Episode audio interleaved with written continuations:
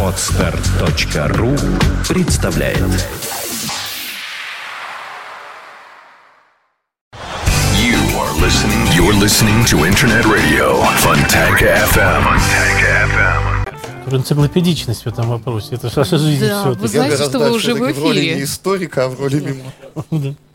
Да, между тем вы уже в эфире, но так при- тем приятнее. У нас такой не, не, не, не начавшийся, не успевший начавшийся, начаться, но уже продолжающийся разговор происходит. А потому что гость интересный у нас сегодня. Но я начну с предыстории. Во-первых, всем доброго дня. Вы слушаете радио Фонтанка ФМ в студии Александра Ромашова. И 1 сентября 1964 года э, считается днем, э, когда был открыт легендарный ленинградское, не, не клуб, а ленинградское кафе «Сайгон». Оно просуществовало в центре города на углу Невского и Владимирского до 89 года, потом было закрыто, ну, сменились времена, и потом попытались открыть его в новом месте, но, насколько я знаю, там оно не прижилось в том виде, в каком хотелось бы. А может быть, просто времена действительно сильно изменились.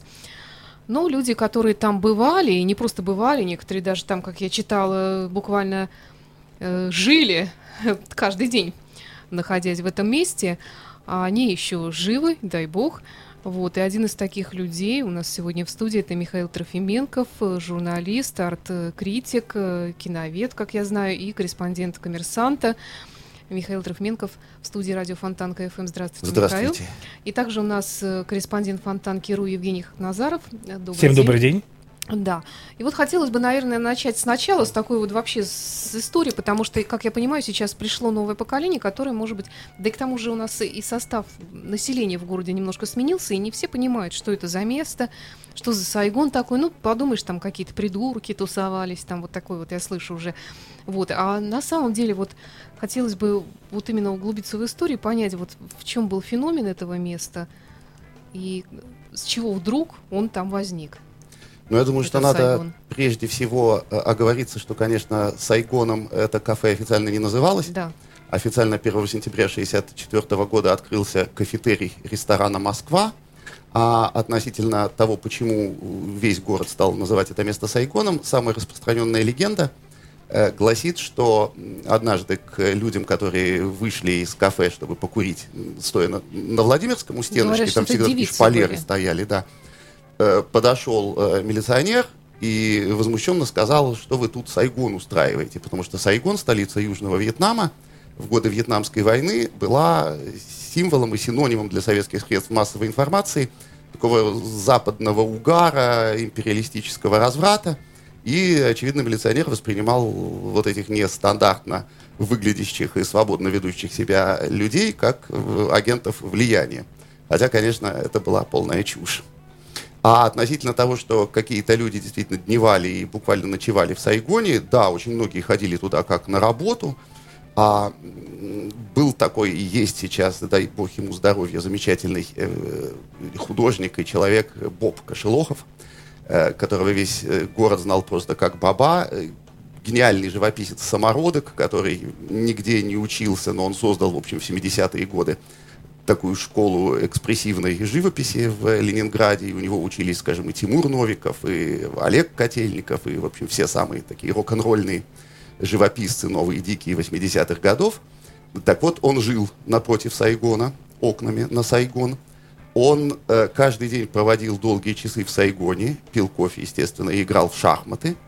И более того, э, в 1977 году он эмигрировал. Вообще это была мода на эмиграцию, очень многие уезжали. И, ко всеобщему изумлению, через год вернулся. Эмигрировал он, женившись на итальянский, уехал в Италию, казалось бы, родина искусства. Ему там райская жизнь должна была быть гарантирована. Э, Были два таких человека, которые эмигрировали в конце 70-х и вернулись. Оба замечательные художники, вот Боб Кошелохов и Юрий Петроченков. И когда Баба спрашивали, глядя на него как на сумасшедшего, почему он вернулся, он объяснял, что он не может без Сайгона, не может без друзей, без э, этого кофе и игры в шахматы. А вообще Сайгон славился своим кофе, маленький двойной кофе. Он действительно был такой вкусный, или Он говорят, был это просто очень- это он был очень романтические воспоминания прошлого. Он да? был очень вкусный. Э, Он был э, исключительно вкусный для Ленинграда. И, в общем, его крепость и вкус зависели и, и от настроения барышень, которые его варили, и от э, их симпатий к тому или иному э, постоянному посетителю. И вот Боб Кошелохов пользовался особой симпатией и э, говорил, что ему варят э, шестерной кофе, не двойной, как всем, а шестерной. И однажды я сам был свидетелем, то есть я был вместе с ним, как он стучался в дверь уже закрытого Сайгона, тот закрывался в 9 часов вечера, и его, и меня вместе с ним, как свиту, туда впустили со всем почтением и сварили нам этот кофе легендарный, и мы его пили в закрытом Сайгоне. А варила вот эта самая знаменитая Стелла? Вы, да, ее, вы ее видели? Да, да, конечно. Она... А пишите, какая она была, потому что вот очень интересно. Либо молодая, красивая, упоминали... либо толстая и У меня грудастая. либо взбитые волосы, не знаю, какие-то вот арбузные груди, что это? Нет, у нее была такая стрижка, ну, условно говоря, каре, ну, такое растрепанное. А у нее был очень сиплый, хриплый голос. Э, она действительно была душой Сайгона, и всех любила ее, э, все любили. И она была не толстой и не красавицей, а она была вот таким каким-то кинематографическим персонажем, вот такая э, четкая, вот буфетчица, которая вкладывает в работу mm-hmm. душу, такой совершенно персонаж советского кино. Ну вот она умерла, насколько я знаю, очень грустили люди. Надо же. А, скажите, Михаил, вот много легенд про Сайгон ходит, вот в частности, что там была зеркальная стена сделана, и правда ли, что за ней сидели КГБшники и наблюдали за всем происходящим? Имеет ли какое-то это вообще обоснование, вот эта легенда? Ну, Легенду эту, естественно, передавали из уст в уста, и когда закрывался в какой-то момент Сайгон на ремонт, э, ненадолго, э, то там меняли иногда, уже не на моей памяти, на моей памяти это все было стоячее кафе в 80-е годы, а до этого там бывали то столики, то э, за которыми сидели, то такие стойки, за которыми надо было стоя пить кофе, что мешало людям проводить там по три часа каждый вечер то говорили, что вот закрыли, у них там микрофоны сломались, или, не знаю, зеркало прохудилось. Это КГБ, значит, меняет аппаратуру.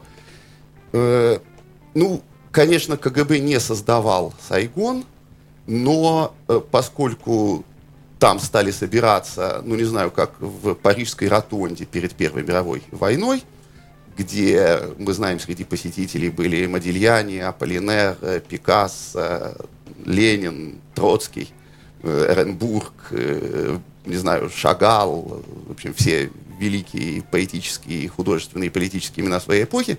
И там было, помимо этих великих имен, конечно, огромная вот такая движущаяся масса людей, которые тоже ходили в Ротонду и гордились тем, что они ходят в Ротонду. И, конечно, Сайгон э, не состоял весь из э, будущих нобелевских лауреатов, хотя нобелевский лауреат, будущий Иосиф Бродский, там бывал, естественно. И... Ну, это, наверное, еще в 60-е, ну, да? Да, до 72 -го года. Да, он да. уехал в 72 угу. году. И не все там были звездами, как Гребенщиков, или угу. Курехин, или Тимур Новиков, э, или Боб Кошелохов, э, или Аркадий Драгомощенко. Вот в прошлом году не стало замечательного поэта и переводчика Аркадия Трофимовича Драгомощенко. И, но там была вот эта самая питательная среда, куда собирались все – кто э, хотел, э, который вел э, сказать, нестандартный, не, не конформистский образ жизни в самом широком диапазоне. То есть от диссидентов, но не столько политических, хотя бывали и политические, сколько художественных, то есть художники, которые считались формалистами и не состояли в союзе художников, там рок-музыканты и так далее. Это было такое творческое диссидентство до э, книжных жучков, скажем, и воров, воры там тоже бывали, от э, архивных э, юношей из публички и Пушкинского дома, э, которые занимались, не знаю, там, проблемами Серебряного века, до, естественно, студентов театрального института. Почему-то много было очень э, студентов биофака э, университетского. Изучали жизнь? Не знаю, как-то на биофаке была такая тоже нонконформистская среда очень. Я, собственно говоря, туда через знакомых биологов и попал. Вот. И поэтому, конечно, КГБ э, интересовалась этой средой.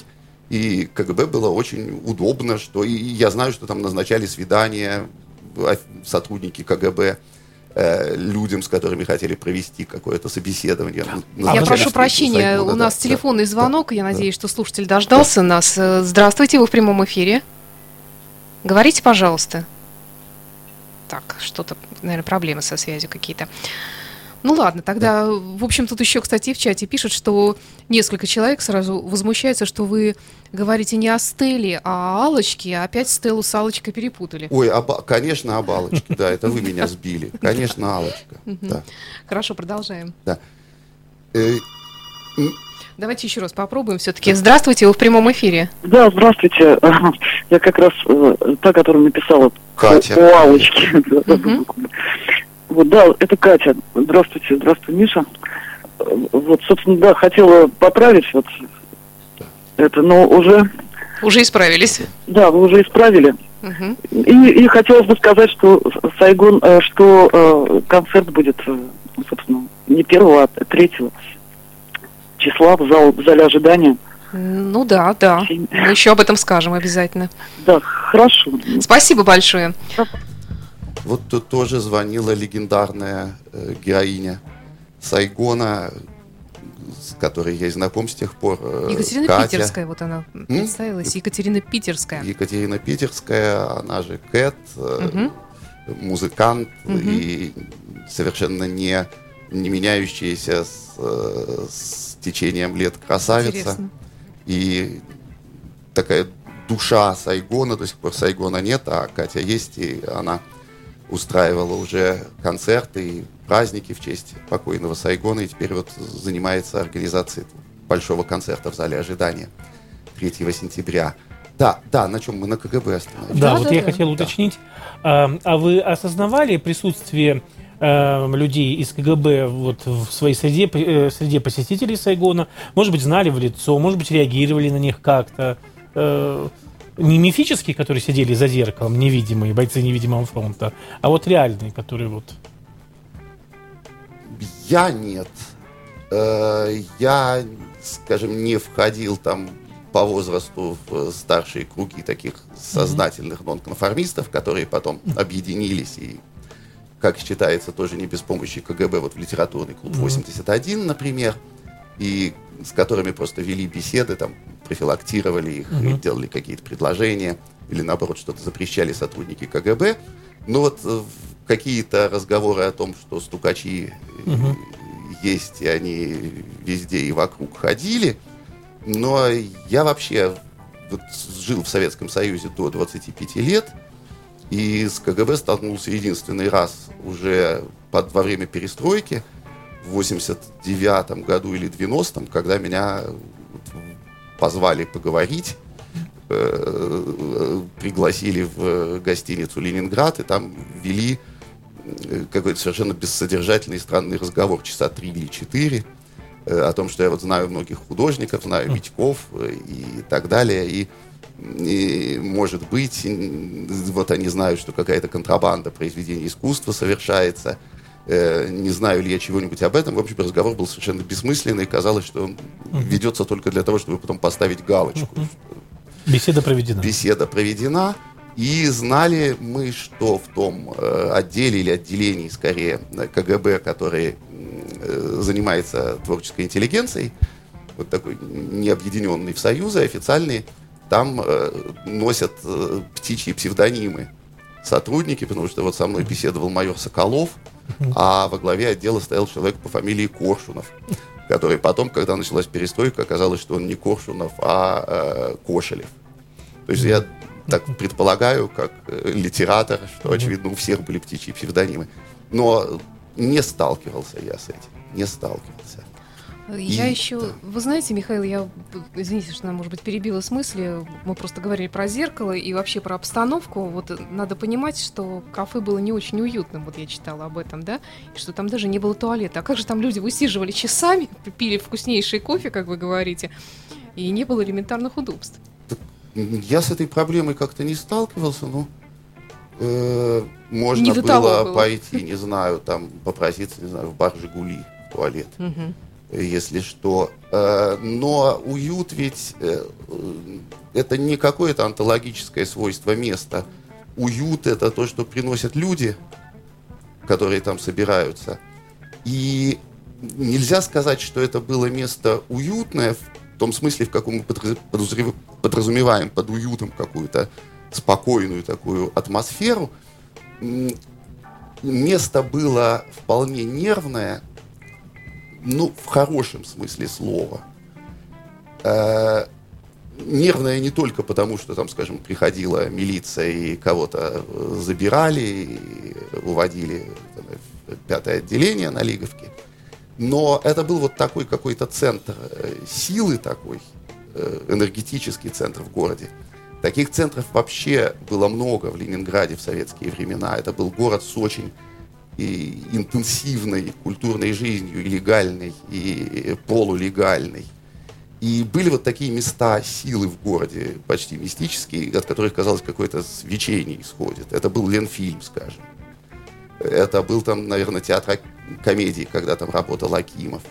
Это был и союз художников, когда, я помню, там выставки еще в 70-х годах э, стариков великих, которые еще формалисты 20-х годов. Это были выставки художников, э, нонконформистов, как их называли на Западе, которые сначала объединились 70-е годы в товарищество экспериментальных выставок, потом в 81-м в товарищество экспериментального изобразительного искусства. Вот это были такие центры э, культурной, интеллектуальной энергии. И Сайгон, конечно, был таким э, местом, несмотря на свою беспорядочность, как бы на э, обилие людей, которые просто заходили, там, не знаю, из хороших семей посмотреть, как-то причаститься этому, и люди, которые ничего не создали, но вот это было такое место нервное в хорошем смысле слова. Там нерв города э, проходил как и на Ленфильме, как и в каких-то выставочных залах, как в, в Тюзе при Карагодском.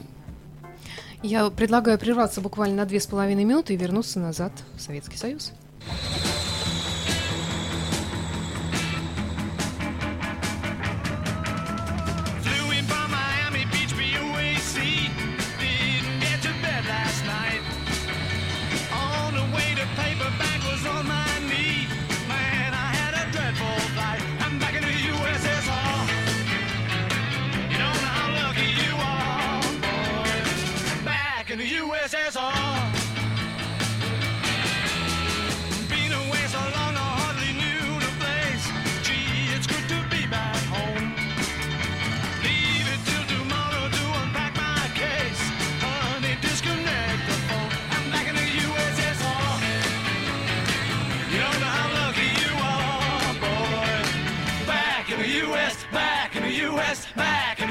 dances on. Well, the good girls really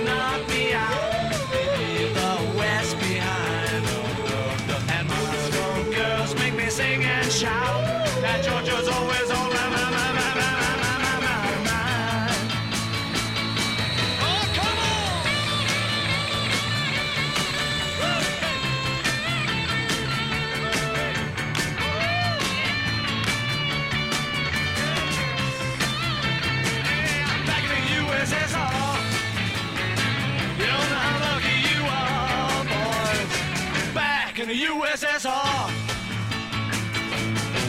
Well, the Ukraine girls really knocked me out. Leave the West behind.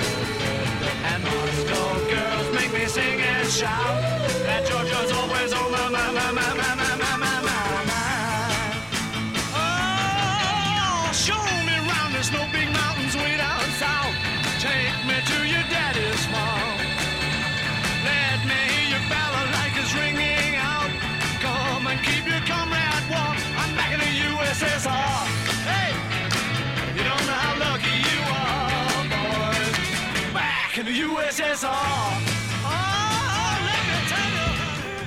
Продолжаем наш разговор с интереснейшим гостем. Это Михаил Трофименков, который очень часто, ну, в 80-е годы бывал в легендарном Сайгоне, который, в свою очередь, отмечает свое 50-летие буквально вот в эти дни. А у меня еще такой вопрос. Мне очень бы хотелось, чтобы и я, и наши слушатели прониклись вот этой атмосферой. Ну, вот вы говорите про 80-е годы, но еще там были и 70-е, и 60-е годы, публика менялась. А вы упоминали систему, и, естественно, в это время вот я помню даже времена своего детства было очень много разных неформалов, кто-то там и хиппи, и панки, и э, американцы и штатники чуть раньше, как нам Давид Семенович Голощекин рассказывал, вот он тоже был штатник. Вот. И хотелось бы узнать, а какие еще вот были вот такие модные течения, кем было, э, может быть, модно быть, кто котировался, кто считался там, э, наоборот, каким-то там... То есть иерархия отстоем. Сайгона, да, да? да, ну что-то вообще интересно, да, вообще не, не только в Сайгоне, но вообще в городе вот это вот понять надо. Как это происходило все?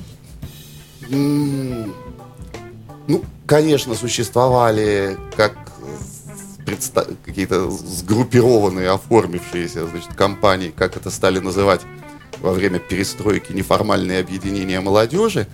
То есть понятно, что людей, которые считали себя битниками, там, и тем более штатниками, мое поколение уже не застало в Сайгоне именно, хотя э, потом вот к этому поколению относился покойный, вы замечательный Леша Хвостенко, Хвост, или здравствующий ныне художник Вилли Бруй, который живет в Нормандии. Вот это старший Сайгон. И Виктор Леонидович Топоров, которого не стало год назад, э, великий переводчик и замечательный э, публицист. Вот, но были хиппи, люди системы, системные люди. Конечно, э, это был такой образ жизни романтический, потому что в любом городе Советского Союза можно было найти вписку, везде были свои близкие по духу люди волосатые. Конечно, это было и стрёмно, и требовало храбрости вести такой образ жизни, потому что э, это вызывало, мягко говоря, проблемы там, в высших учебных заведениях и отношения с э, милицией понятные, и постоянная как бы опасность там попасть под суд за тунеядство, скажем. Но были замечательные какие-то, в широком смысле слова, не в смысле исполнителя авторской песни, вот такие барды, системы, которые э, в Сайгоне э, появлялись и рассказывали в том числе о своих э, путешествиях куда-нибудь, не знаю, в Чуйскую долину там, или куда-нибудь на Дальний Восток. Был такой, насколько я знаю, погибший человек э, по имени Фрэнк, которого в своей замечательной книге «Кайф» Володя Рикшан назвал бандитским обозом рок-н-ролла. Это действительно был такой махновец по духу. Приезжала из Москвы э, Умка, которую сейчас все знают, как бы она держится, по-прежнему выступает, поет Умка Аня Герасимова, которая была как бы вот таким шанс, шансонье в хорошем смысле слова, хиповским. И одновременно она была э, аспирантом э, литературного института в Москве. Она занималась э, расшифровкой, если я ничего не перевираю, записных книжек Александра Введенского, специалисткой по абериутам была. И выглядела при этом абсолютно как должна выглядеть такая социально опасная хиппи, но когда ее задерживали около Сайгона менты, то она предъявляла аспирантское удостоверение, командировочное удостоверение, что она командирована для работы э, в э, Пушкинском доме, скажем. Панки стали появляться, но э, панков было немного. В общем, это было скорее, э, если не каждый хиппи был музыкантом, то почти все панки были музыкантами, по-моему. И тоже очень многие покойные. И Свин, Свин, Свин, Рикошет, э, Алекс Оголтелый. Ну вот, но большинство людей, как бы общавшиеся с той или иной э, общностью, э, были все-таки сами по себе. Э, потому что, ну, художники, поэты, они иногда объединяются в стаи и в банды, но, в общем, все равно каждый из них сам по себе, каждый э, индивидуалист. Но Сайгон, скажем, был вот таким э, кадровым резервом для любого э, смелого, для любой смелой затеи в городе. Потому что вот я познакомился, когда начал ходить в Сайгоне в 83 году с девочками из биологического факультета и с такой Катей Рубиной. Она сидела вот на входе в университетскую библиотеку, как бы она там всех проверяла пропуска, делала отметки. И была такой неутомимой тоже Сайгоновкой. Сейчас она живет в Израиле, работает гидом. И э, потом ко мне в коридоре 12 коллеги подошла очень странная девушка, такая прерафаэлитская совершенно прозрачная и светящаяся, с цветком, с противогазной сумкой. Тогда это было очень модно. В Сайгоне носили сумки от противогазов.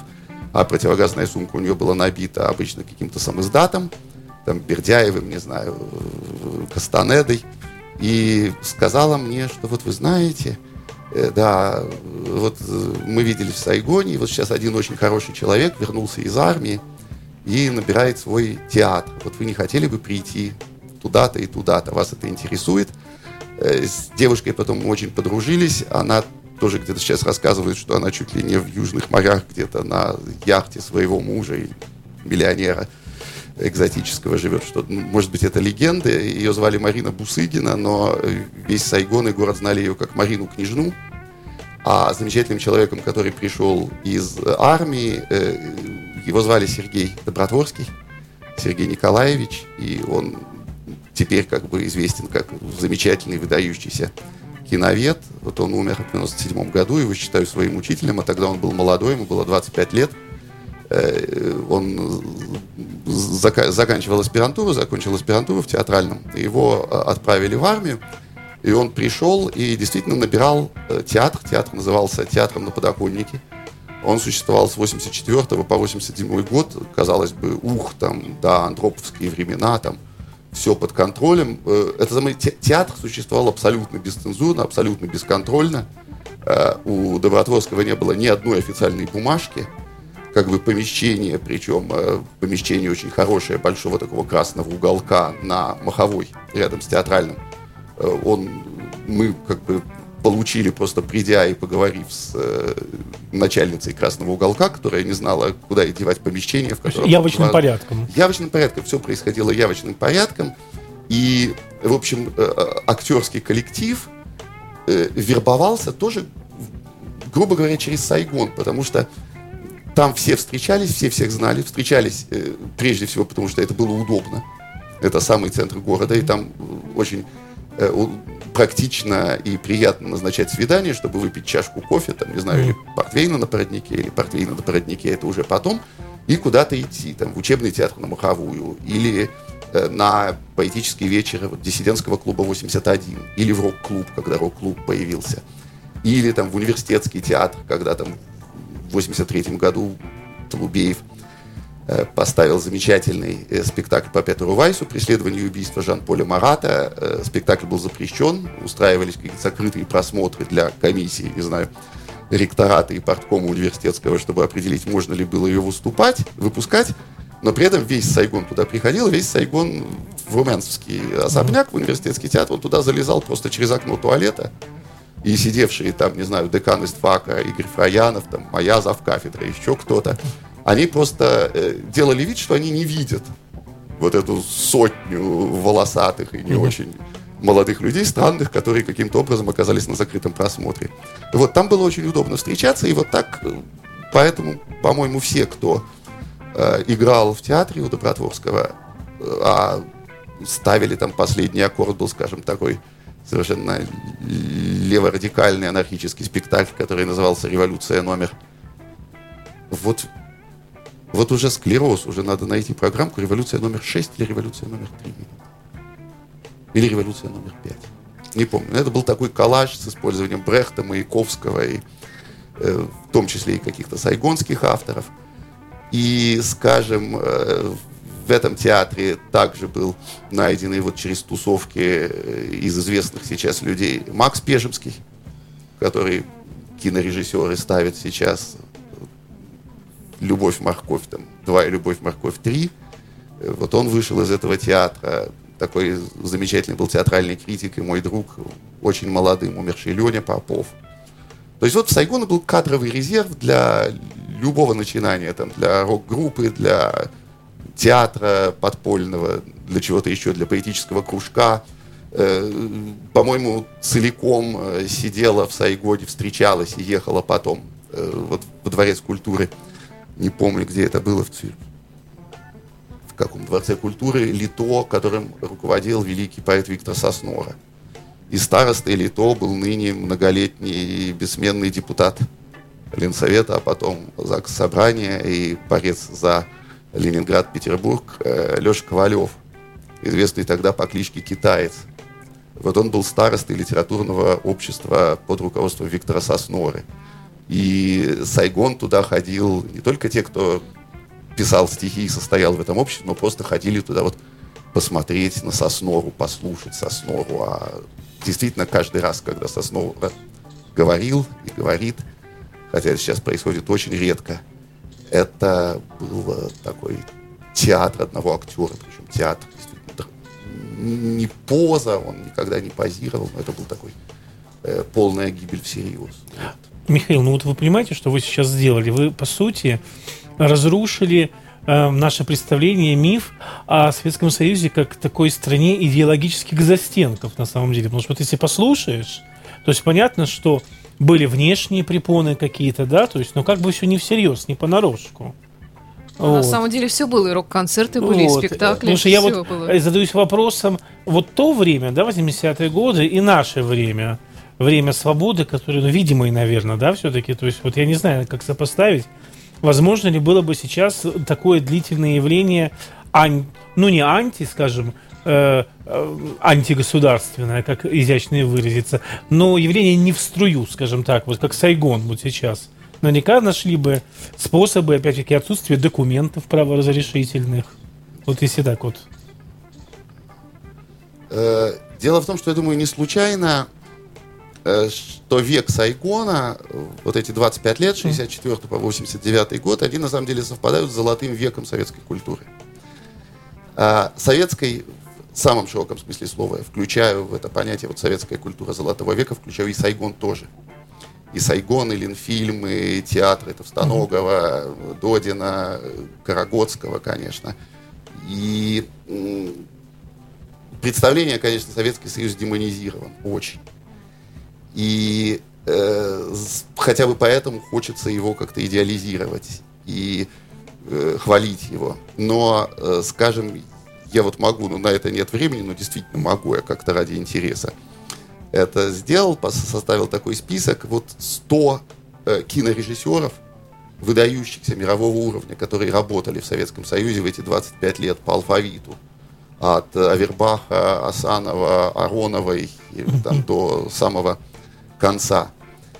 Э, в конце концов, э, эта четверть века дала э, русской литературе двух нобелевских лауреатов, Бродского и Солженицына. И если мы сравним хотя бы вот этот золотой век советского кино с тем, что происходит сейчас, а сейчас ничего не происходит, сейчас кинематограф уничтожен, то мы понимаем, что с одной стороны, как бы Ленфильм, такая официальная, официозная студия, и с другой стороны Сайгон, это, конечно, две стороны одного и того же феномена советской культуры, хотя Сайгон был, если не антисоветским, то не советским, демонстративно не советским. Я думаю, что это было связано с особой атмосферой Советского Союза, с одним аспектом советской атмосферы, о котором сейчас не говорят. В Советском Союзе существовал на самом официальном уровне, на уровне державы, культ культуры. То есть вот э, моя э, мама, которая с 61 года работает в Эрмитаже, она специалист, э, выдающийся по французскому искусству, прежде всего по французскому искусству 19 и 20 веков, она и все ее коллеги из Эрмитажа объездили с лекциями весь Советский Союз. И утром э, в школе, везде там, и, и на заводах, и в э, лагерях, и на нефтяных приисках, от Баку там, до Архангельска, от Владивостока до Бреста, э, они читали утром в школе лекцию, в провинциальных городах, везде, в областных центрах, uh-huh. в обеденный перерыв там на заводе, скажем, и вечером уже светскую лекцию там в городском лектории. Читали на шахтах, на заводах лекции об импрессионистах. И советская власть как бы вбивала в голову всему населению, что вот есть область возвышенного, есть область прекрасного, и э, ты можешь э, там никогда не бывать в консерватории, но ты должен знать, что вот есть Моцарт, там есть импрессионисты, и э, действительно это была культурная революция, которую совершили большевики, вот такое возведение культуры в культ. И, естественно, это э, создавало э, очень творческую атмосферу в обществе. И, э, скажем, из вот тех ста режиссеров выдающихся, которые работали в эти 25 лет в советском кино, скажем, очень многие э, постоянно э, пребывали в стрессе из-за там, каких-то цензурных правок, из-за того, что не проходит сценарий, из-за того, что там актеры не утверждают, э, и, и считали себя, э, ну, не считали себя советскими советскими режиссерами, во всяком случае уж не были пропагандистами, а в глубине души скорее считали себя э, антагонистами существующей реальности. Там, знаю, от Панфилова и Авербаха, там, до Асанова и так далее, действительно. Но при этом все они снимали. И э, я думаю, что вот в этой такой интенсивно-культурной атмосфере только и мог появиться Сайгон, потому что именно в этой атмосфере э, культуры, как бы, э, культурной требовательности, как бы вот культур, диктатуры культуры, которую создали большевики, э, вырастали молодые люди, которые читали книжки, слушали музыку, а потом приходили в Сайгон и начинали делать что-то, что э, было, что отрицало или игнорировало советскую реальность, но, очевидно, могло... Но, очевидно, именно советская реальность давала импульс, не только негативный, но и позитивный. Михаил, вот получается, что все-таки в 89 году не то, чтобы оно было силой закрыто, оно, э, кафе «Сайгон», он прекратил свое существование совершенно логически. То есть закончилась эпоха, и Да. отпала необходимость Да. в этом, видимо, да? Такое ощущение, надо сказать, и тогда было уже. Хотя сначала он не сразу закрылся, не так вот нож гильотины упал, а сначала он там закрывался опять на ремонт, да, потом столики поставили, по-моему, со стульями, потом еще что-то, но было понятно, что это уже агония. И это, конечно, не было какой-то репрессивной мерой, потому что в 89 году уже никто никого не репрессировал. А, наверное, это было, да, естественной смертью организма, который вот прожил свою четверть века, в которое в Сайгон ходило несколько поколений на самом деле.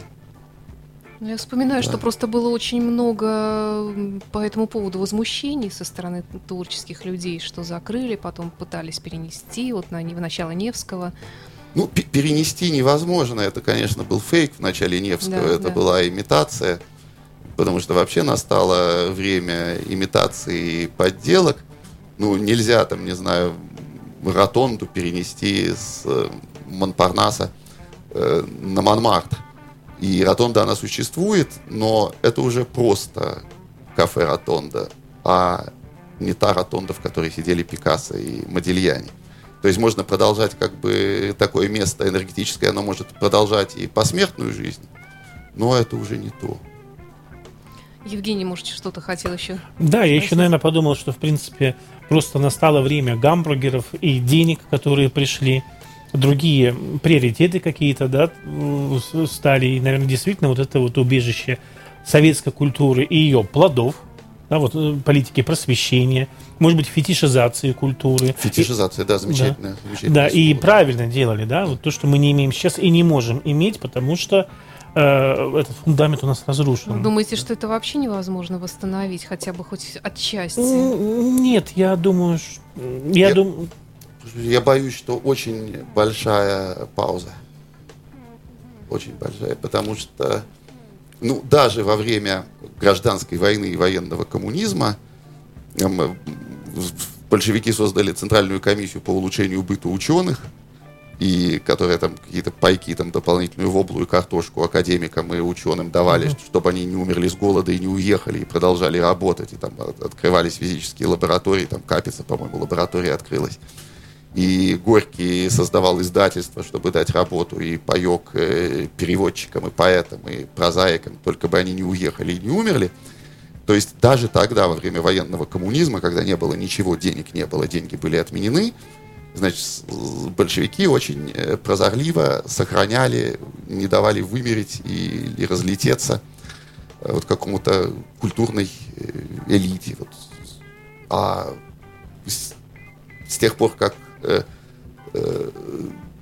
культура была объявлена чем-то несущественным, э, а существенным и главным стал бизнес, и э, власть перестала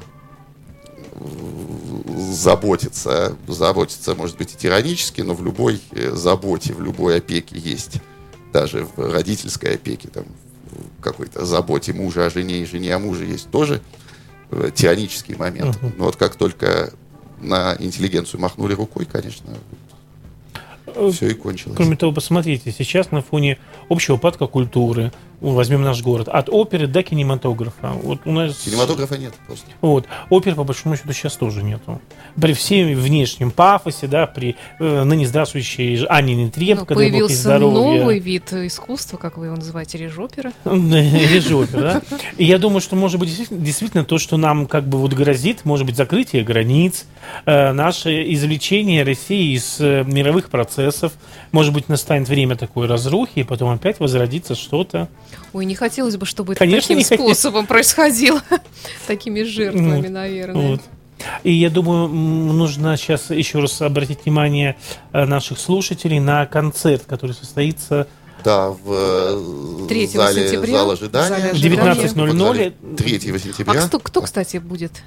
А я не знаю, мне не раскрывала секрета Ой, там, э, а, Катя. А, там огромный список. э, Что, наверное, все те, кто там был, но если там и Гребенщиков, и Гаркуша присутствовали. огромный список, и я думаю, что он уже у нас стоит на анонсах на фонтанке. Мгм.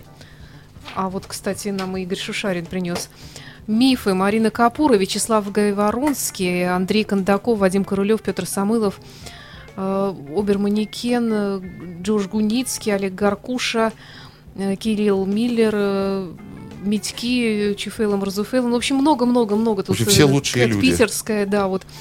Э, Чудесно. 50 И лет кафе гость. «Зайгон». Большая встреча. Да. Вы знаете, и, Михаил, большое вам спасибо. Конечно, мы на такой грустной ноте заканчиваем наш разговор, с одной стороны, с такой... Но с другой стороны, хотелось бы поблагодарить вас хотя бы за те полчаса, даже солнце у нас здесь светило, вот какого-то возвращения в нашу юность, в наше детство.